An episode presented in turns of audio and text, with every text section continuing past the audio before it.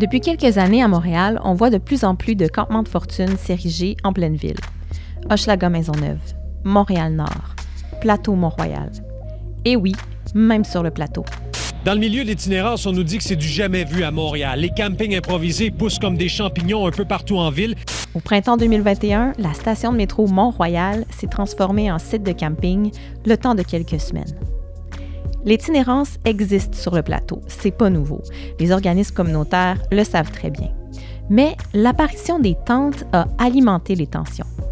Inquiètes pour leur sécurité, certaines personnes vivant dans le quartier ont déposé des plaintes aux autorités et ont fait circuler une pétition. On veut une solution durable pour ces gens-là, mais pas ici, demandait une résidente dans un article de la presse. Pas dans ma cour. Bienvenue à Esprit de quartier. Je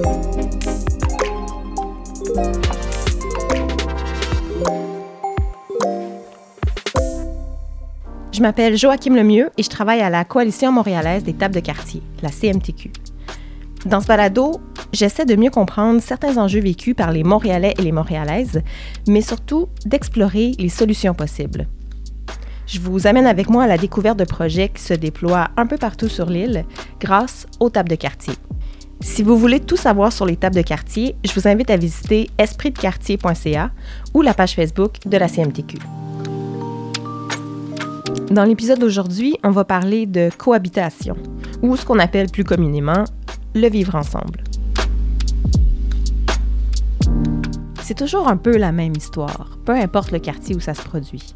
Il y a souvent une levée de bouclier quand on annonce l'ouverture d'un centre d'injection supervisé ou celle d'un refuge, ou quand un groupe de personnes marginalisées décide de faire d'un parc ou d'un espace public leur lieu de prédilection. Mais là, comprenez-moi bien, tout le monde doit se sentir en sécurité en ville. Il y a parfois des incidents qui se produisent et qui alimentent les craintes des personnes qui vivent ou qui ont un commerce dans certains secteurs plus chauds. Mais bien souvent, soyons honnêtes, ces réactions sont générées par la peur et la méconnaissance de l'autre et ne sont pas nécessairement basées sur des faits.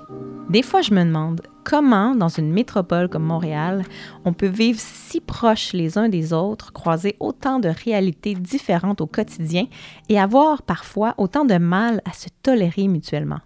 Ça me fascine. Comme quoi, être en présence de l'autre n'est pas synonyme d'inclusion et d'accueil. Il en manque comme un bout. Qu'est-ce qui manque au juste? Qu'est-ce qu'on peut faire pour passer de la coexistence à la cohabitation harmonieuse? Pour tenter de répondre à cette question pas si simple, j'ai décidé d'aller dans deux quartiers bien distincts, mais qui ont ceci en commun, une grande diversité au sein de leur population. Une diversité ethnoculturelle, générationnelle, socio-économique. Et deux quartiers aussi qui ont décidé d'agir sur cette question. Arrêtons-nous d'abord au centre-ville, dans le quartier Faubourg-Saint-Laurent. C'est là qu'on retrouve le quartier chinois, le quartier latin et le quartier des spectacles. On y retrouve des institutions importantes comme l'UCAM, la Bibliothèque et Archives nationales du Québec, ou encore la Maison du Père et la Rue des Femmes, deux organismes qui œuvrent auprès de la population itinérante. Cette diversité, Marc-André Fortin, coordonnateur de la table de quartier Faubourg-Saint-Laurent, il la trouve inspirante. Pense que cette diversité-là, très typique des centres-villes, est intéressante, mais je pense que particulièrement dans le Faubourg Saint-Laurent à Montréal, il y a cette dynamique-là où ça a toujours été le lieu central de tout d'abord des institutions caritatives, puis la Émilie Gamelin, puis la Maison du Père, puis toutes ces petites choses-là qui font en sorte que c'est encore un petit peu l'épicentre de, je dirais, la marginalité à Montréal. Puis pour moi, c'est patrimonial aussi, tu sais. Puis c'est ce que j'aime, je pense, dans l'aspect. Ouais, je veux dire, je pense que notre esprit de quartier, c'est un patrimoine, mais c'est un patrimoine bien différent. Tu as du patrimoine asiatique dans le quartier chinois, mais tu as aussi du patrimoine trash, de genre du monde de la rue. Puis tu as aussi le, tout le patrimoine culturel du quartier latin, des spectacles, des beaux édifices, des laits. C'est super, en fait, comme diversité, je trouve. Comment est-ce que tout ce monde-là cohabite ensemble? Comment ça se passe sur le terrain? Avec l'ouverture des refuges, puis particulièrement avec l'ouverture des centres qui distribuaient du matériel euh, de consommation stérile. À l'époque, il y avait beaucoup ben, les résidents, puis les, pas que les résidents, là, mais aussi les commerçants étaient très euh, soucieux de l'effet comme qu'on appellerait peau de miel, là, où tu as les gens qui viennent se coller autour de ces ressources-là. Euh, puis donc, ça créait des, lieux un peu plus où il y avait un manque de sécurité. Donc, le but, c'était d'un petit peu essayer de se doter de, je dirais, de meilleures règles ou de façons de faire pour arriver au meilleur compromis social, je dirais, pour que les dynamiques de fréquentation du territoire assurent la sécurité à la fois des résidents, mais c'est aussi sécuritaire puis euh, socialement favorable pour les personnes marginalisées ou très, très vulnérables. C'est surtout dans le partage ou l'occupation de l'espace public que les tensions peuvent apparaître dans un quartier. Tous et toutes ont droit de profiter des rues, des parcs, des grandes places, des ruelles. Ces lieux appartiennent à tout le monde et c'est ce qui fait leur beauté et en même temps, c'est là où réside tout le défi. Souvent, quand on sait qu'il y a un parc, une ruelle, une place publique qui est problématique où on sait qu'il y a davantage de problèmes de cohabitation sociale, ben, on va, euh, avec d'autres partenaires, le mettre sur pied, par exemple, soit une marche exploratoire sur le, territoire avec différentes personnes. On va euh, faire une assemblée dans cet endroit-là. On va créer un exercice de co-design avec des professionnels de l'aménagement. Donc, je pense que cette rencontre-là, à la fois sur les lieux, parce qu'on peut vraiment, je dirais, pointer les problèmes, juste physiquement, là, dans l'espace, mais tu sais, sans nécessairement, euh, je sais pas, pointer aux, personnes. mais euh, ça, ça, aide vraiment, je pense, à créer des idées, mais aussi ça fait en sorte que quand les gens sont là, puis qu'ils rencontrent aussi d'autres utilisateurs de ces mêmes espaces publics-là qui n'ont pas nécessairement les mêmes intérêts, ça permet de créer le compromis un peu plus facilement, tu sais. Puis on, est une table de quartier, puis on lutte contre l'exclusion. En fait, tu sais, c'est sûr qu'on n'est jamais, on n'adopte jamais une perspective de nettoyage social. C'est pas du tout notre euh, façon de faire. Faut donc amener les différents groupes qui circulent dans le quartier à se rencontrer et à apprendre les uns des autres. La table de quartier Faubourg Saint-Laurent, elle est au cœur de ce dialogue-là. Marc-André m'expliquait même qu'en fait, la recherche d'une meilleure cohabitation, d'un compromis social, était même une des raisons qui a mené à la fondation de la table il y a une vingtaine d'années. Je pense que toutes ces étapes-là, de tranquillement ouvrir le dialogue, puis de tranquillement faire que des, je dirais, des groupes populationnels, entre guillemets, ennemis se parlent, puis trouvent des lieux de compromis, ça a pris des années là, à se construire. Fait là, je pense qu'il y a une certaine confiance mutuelle ou du moins une reconnaissance mutuelle de, euh, des types d'intervention de, de, chacun puis chacune. Euh, puis que la police va toujours intervenir très différemment d'un travailleur de rue de Cactus Montréal, mais que c'est bien correct. Ben, que c'est bien correct. Qui ont leurs divergences, mais qu'il y a une certaine complémentarité des approches jusqu'à un certain point. Mais L'enjeu de la cohabitation dans le Faubourg Saint-Laurent, ce serait faux de croire qu'il ne concerne que les personnes en situation d'itinérance ou les personnes consommatrices de drogue.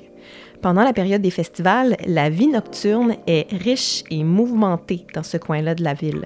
Vivre près du quartier des spectacles, ça peut comporter quelques inconvénients. Il n'y a pas de médiation vraiment après 5 heures. Il y a comme de la médiation avec les personnes de la rue, mais il n'y a, pas de médiation avec les festivaliers. Il n'y a pas de médiation avec des personnes complètement saoules qui sortent des bars à 3 heures du matin. Puis cet aspect-là est assez comme finalement préoccupant pour plein de résidents du secteur, puis même plein de commerces, où quand on, on se rend compte de qui cause vraiment les incivilités ou les désagréments, même dans les commerces. C'est pas nécessairement Roger, l'itinérant du coin de rue, c'est peut-être Jean-Charles qui vient, genre, faire le party au festival de jazz, puis qui après, comme, a vraiment envie, puis a trop bu, puis tu sais, il manque de toilettes. Donc, euh, tu sais, on imagine la suite. Mais qu'est-ce qu'on veut dire par médiation, exactement? Le but, c'est qu'il y ait une patrouille avec des yeux, au lieu de répondre à des appels qui sont logés au 911, que ces personnes-là soient présentes plus constamment sur le territoire, puis que, en fait, ils soient à même d'intervenir avec un, je dirais, une initiative bienveillante pour faire qu'il y ait des escalades. Donc, c'est un peu l'esprit, je pense, de la médiation. Puis de faire en sorte que si des problèmes peuvent se solutionner sans appeler les forces de l'ordre, tant mieux. elles, elles, peuvent le faire. Mais finalement, on se rend compte qu'il n'y a personne qui fait ça sur le territoire, alors que on a exactement cette approche-là avec du monde de la rue, par exemple, avec tous les travailleurs de rue. On a exactement cette approche-là avec de réduction des méfaits avec les jeunes dans les écoles. Il y, a plein d'endroits où la réduction des méfaits se passe, mais pas finalement en centre-ville, en pleine période de festival où tout le monde fait la fête. La médiation nocturne, c'est donc une façon différente d'intervenir auprès des personnes qui font la fête. Une approche qui est non répressive et où on est davantage dans l'écoute et dans la recherche de solutions. La table de quartier, en collaboration avec différents partenaires, a réalisé une étude sur la question, qu'elle a ensuite soumise à la Ville de Montréal. Et maintenant, ce qu'on souhaiterait, c'est de mettre sur pied une brigade de médiation nocturne. Le rapport de recherche sur la médiation nocturne va sûrement apporter quelque chose. Puis la Ville de Montréal est en train de se doter d'une politique sur la vie nocturne. On a fait des représentations, on en parle beaucoup. Je pense que c'est retenu comme une bonne pratique, surtout que ça existe déjà, comme je disais, sur le boulevard Saint-Laurent avec les veilleurs de nuit.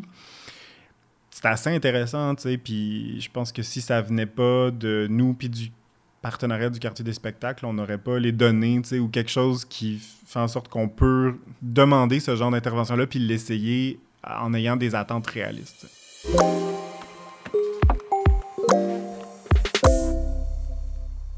Deuxième arrêt, Bordeaux-Quartier-Ville.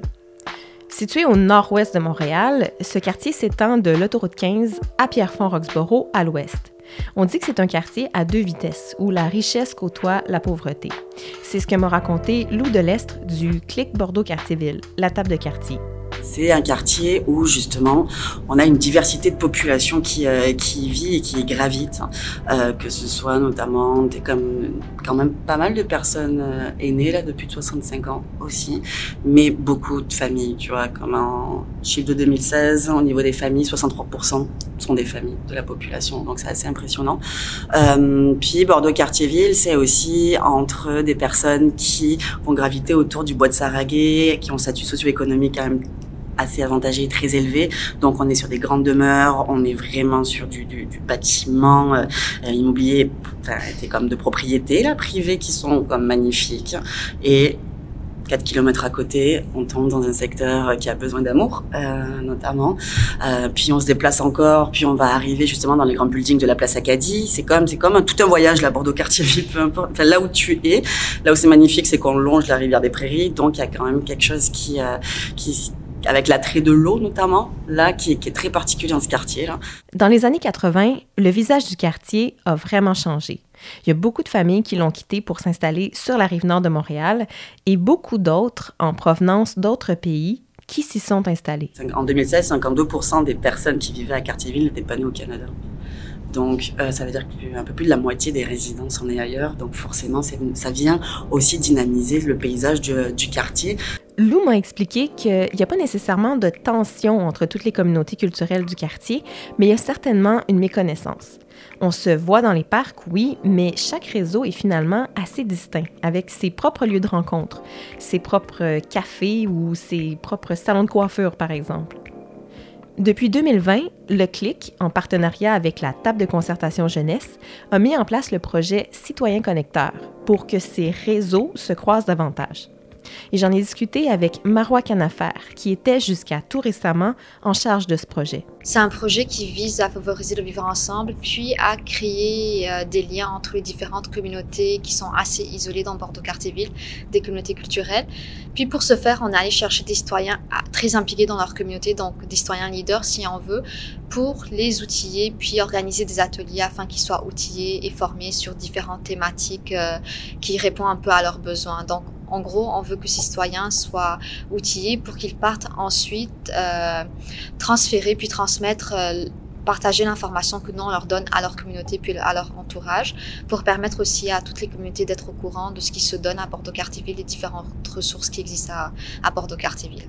C'est des thématiques d'ateliers qui sont proposés par les citoyens. On m'a proposé le sujet du profilage racial, de la monoparentalité, de la santé mentale, du budget, de l'entrepreneuriat, du logement, de l'employabilité. Euh, j'essaie de, de, me rappeler encore un peu, mais il y a aussi le sentiment de sécurité à Bordeaux-Cartierville. Donc il y, a eu un, il y a eu tout plein de sujets. Il y a la violence conjugale aussi qui s'en vient dans les prochains mois. Ce projet, il n'est pas unique à Bordeaux-Cartierville. En fait, il y a plusieurs quartiers comme Saint-Michel et Hochelaga-Maisonneuve qui ont des programmes similaires, mais qui sont adaptés à leur milieu. À Bordeaux-Cartierville, même si c'est assez nouveau, les retombées sont importantes. On constate que ça va bien au-delà des connaissances que les personnes acquièrent à travers les ateliers. Marois me racontait par exemple que des amitiés sont nées dans le cadre de ce projet et que les participants et participantes s'entraidaient dans différentes sphères de leur vie à l'extérieur du cadre des ateliers. Puis j'ai même des personnes qui m'ont juste dit que ces ateliers ont juste permis de briser l'isolement. En fait, c'était une manière de sortir de leur routine, de, leur, euh, de, la Covid et tout, mais juste de se retrouver pendant deux heures, euh, une fois par mois, sur une thématique précise, un atelier précis, puis rencontrer d'autres personnes qui ne connaissent pas nécessairement. Donc c'est vraiment discuter avec des personnes que tu connais pas sur une thématique euh, qui, qui t'intéresse. Puis j'ai une personne qui m'a même dit, c'est comme si j'attendais mon amoureux le, jour d'atelier. C'est comme j'avais tellement hâte c'est comme si j'allais voir mon amoureux en fait. Donc ça me permettait de juste tout mettre de côté puis de, de venir échanger avec euh, les autres citoyens connecteurs.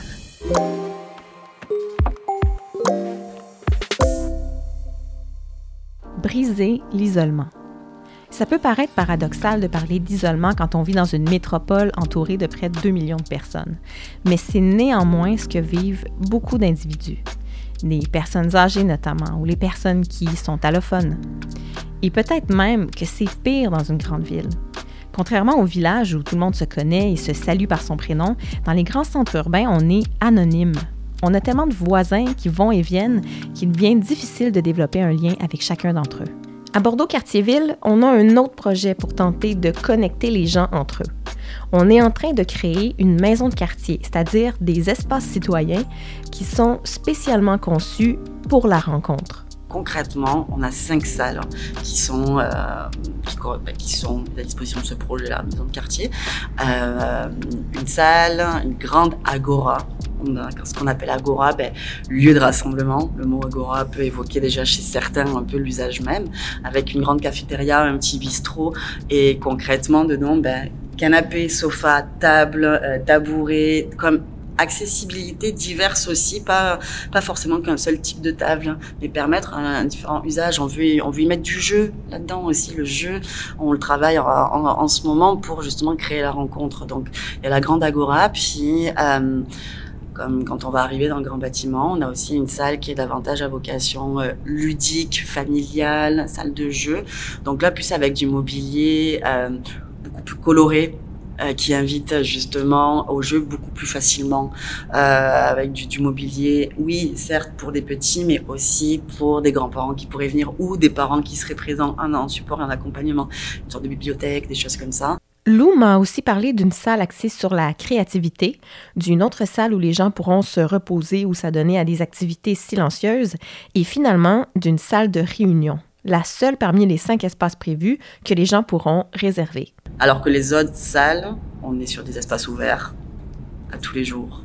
Euh, donc euh, c'est vraiment pas d'inscription, c'est libre. Tu viens, tu passes 10 minutes, tu passes 5 heures, tu passes le temps que tu veux, tu rencontres, tu parles aux gens, tu parles pas aux gens. C'est comme il n'y a aucune obligation là-dedans. Ces espaces qui sont conçus avec un comité citoyen, ils seront intégrés au futur centre communautaire et culturel de Bordeaux-Cartierville. Il s'agit en fait d'un ancien immeuble des Sœurs de la Providence dont la ville de Montréal a fait l'acquisition en 2016 et dans lequel on va regrouper des organismes communautaires et différents services à vocation sociale. Lou m'a expliqué que ce projet, ça fait plus de 20 ans que la communauté l'attend ce futur gros projet qui arrive va être sur le secteur géographiquement, là, dans, dans la rue, la réhabilitation urbaine intégrée. Secteur, comme je disais tantôt, qui a besoin d'amour, où il y a beaucoup de personnes qui sont dans des situations de vulnérabilité. Euh, peut-être on est plus éloigné de ces réalités-là, on l'est, mais peut-être pas de toutes ces réalités. Donc là, euh, c'est, on va être dans euh, vraiment en contact direct avec des réalités qui parfois nous échappent, des populations que parfois on n'arrive pas à les rejoindre, euh, des populations qui ne nous connaissent pas aussi. Euh, donc l'emplacement de fait même géographique de, cette future maison de quartier-là est, comme extrêmement stratégique au niveau du quartier aussi, finalement. Ce qui est la source de bien des tensions entre les différents groupes de la société, ce sont bien sûr les préjugés qu'on entretient les uns envers les autres. Des préjugés qui ne peuvent se dissiper que si on les confronte à la réalité. Je pense que le fait que les communautés soient parfois juste entre elles, puis elles ne connaissent pas nécessairement les autres communautés. On peut tous avoir des préjugés, mais le fait qu'on les mette tous ensemble dans, le cadre d'un projet, puis qu'ils veuillent ou qu'ils ne veulent pas, ils vont, écouter d'autres personnes interagir, puis parler, puis échanger. Donc, ils vont écouter la vie d'autres personnes. Puis, lorsqu'ils vont voir qu'on a à peu près les mêmes avis, les mêmes intérêts ou autres, ça va juste leur permettre de mettre de côté un peu leurs différences, puis de discuter de la thématique dont on est en train de parler. Puis en même temps, ça prouve aussi que ce projet leur a permis de mettre toutes ces difficultés, puis je dirais stéréotypes préjugés de côté, pour juste discuter puis créer des liens entre eux, donc plus de points communs que de différences. C'est ça. Au centre-ville, c'est envers les personnes de la rue ou consommatrices de drogue que les préjugés sont les plus tenaces, me raconte Marc-André.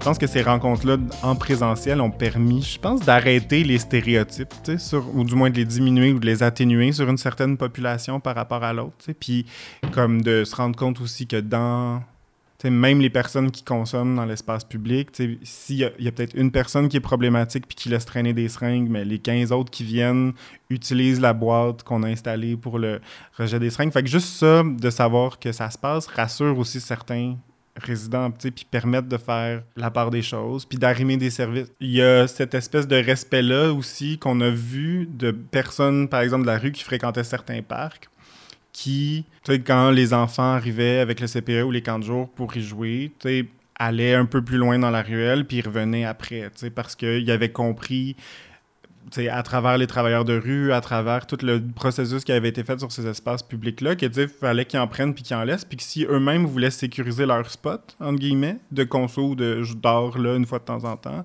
ben il fallait qu'ils soient aussi respectueux des autres usagers qui viennent. Fait que tu sais, il y a comme il y a ce concept-là qui est très intéressant aussi. Là, les, les gens de la rue veulent pas brûler leur spot dans l'espace public. Ils veulent pas se faire sortir. Fait que, euh, nécessairement, là, je dis pas tout le monde, mais comme dans la plupart des cas, il y a quand même une forme de respect. Puis ça, souvent, c'est ignoré ou c'est pas connu de la part des, des gens qui vivent autour, mais il y a une c'est un voisin comme un autre, là, finalement, qui a ses propres préoccupations puis qui respecte des dynamiques de voisinage aussi. Travailler sur la cohabitation ou le vivre ensemble, c'est aussi travailler à l'inclusion des personnes qu'on entend moins souvent.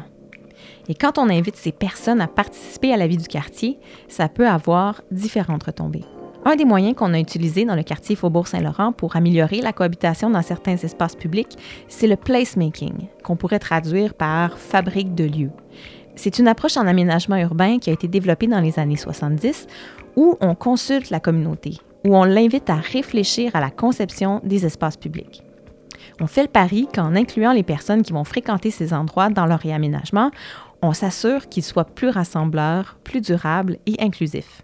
Quand tu impliques les gens en amont, il y a plus un sentiment de prendre soin de l'espace public qui fait qu'il est, je pense, pour quelques années, suite au réaménagement d'un espace plus... Euh, en fait, on y fait attention, autant de la part des personnes de la rue ou des personnes consommatrices que des résidents. Parce que je pense que cette adhésion-là à un projet commun qui fait en sorte que, euh, je pense au niveau émotif quasiment, on se réapproprie l'espace complètement différemment. Puis ça, je trouve que ça a mieux marché dans les espaces où on a réussi à le faire que je dirais des espaces où c'est réaménagé de façon très. Euh, ben, tu sais, c'est un architecte paysagiste qui l'a fait, euh, puis l'arrondissement l'a payé pour le faire, puis ça a été réaménagé sans consultation. Ça se fait de moins en moins parce que c'était bien, mais je pense que toute l'idée de consultation fait aussi en sorte que chaque personne investit l'espace différemment, puis avec un degré de respect qui est un petit peu différent aussi. Je trouve que ici, Marc-André touche à quelque chose de vraiment important à propos de la participation citoyenne. Cette envie de prendre soin, ça dépasse largement la question des espaces publics. Quand tu t'engages dans la vie du quartier, que tu fréquentes les organismes, que tu participes à des activités organisées par la table de quartier, par exemple, tu te sens de plus en plus appartenir à une communauté. Ça renforce le sentiment d'attachement à ton milieu de vie. Et donc, forcément, quand celui-ci est menacé, tu as pas mal plus envie de te battre pour le protéger. Et parlant de menaces, il y en a une qui plane au-dessus de Bordeaux-Cartierville en ce moment. À la toute fin de mon entrevue avec Lou, elle m'a parlé des inquiétudes de la communauté quant à l'arrivée de deux stations du REM dans le quartier. Le REM, le réseau express métropolitain, c'est le méga projet de transport collectif piloté par la Caisse de dépôt. Les deux stations prévues seront implantées dans un secteur du quartier particulièrement défavorisé. La crainte, c'est que le REM génère la gentrification de ce secteur-là. Et que donc les personnes qui y vivent et qui galèrent déjà à arriver à la fin du mois soient menacées d'éviction par des propriétaires qui verraient là une occasion d'augmenter leurs revenus. Si tu veux, avec Citoyens Connecteurs, certains ont compris et réalisé leur, euh, la valeur de, leur pouvoir citoyen dans le quartier. Euh, et c'est là où je trouve, mais c'est super parce qu'ils pourraient, c'est comme, tu comprends l'implication que tu peux avoir. Puis il y en a qui habitent dans ce secteur-là.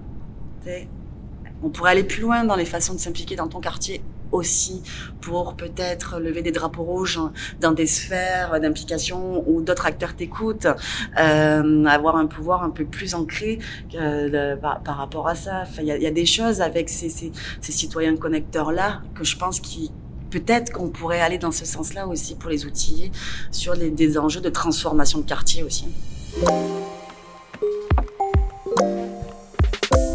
À travers les histoires que m'ont racontées Marc-André, Lou et Marois, je retiens un élément fondamental. Le dialogue. C'est vraiment la clé d'une cohabitation harmonieuse. Bon, j'avoue, c'est un peu une vérité de la palisse, là. Je suis pas certaine que je vous apprends grand-chose en vous disant ça. Mais des fois, j'ai l'impression qu'on a tendance à l'oublier.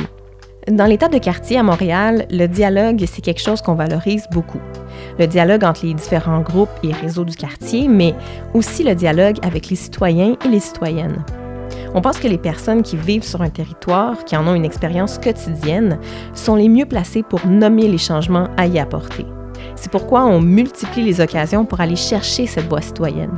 On crée des comités, on anime des assemblées, des cafés-rencontres, des ateliers de réflexion collective.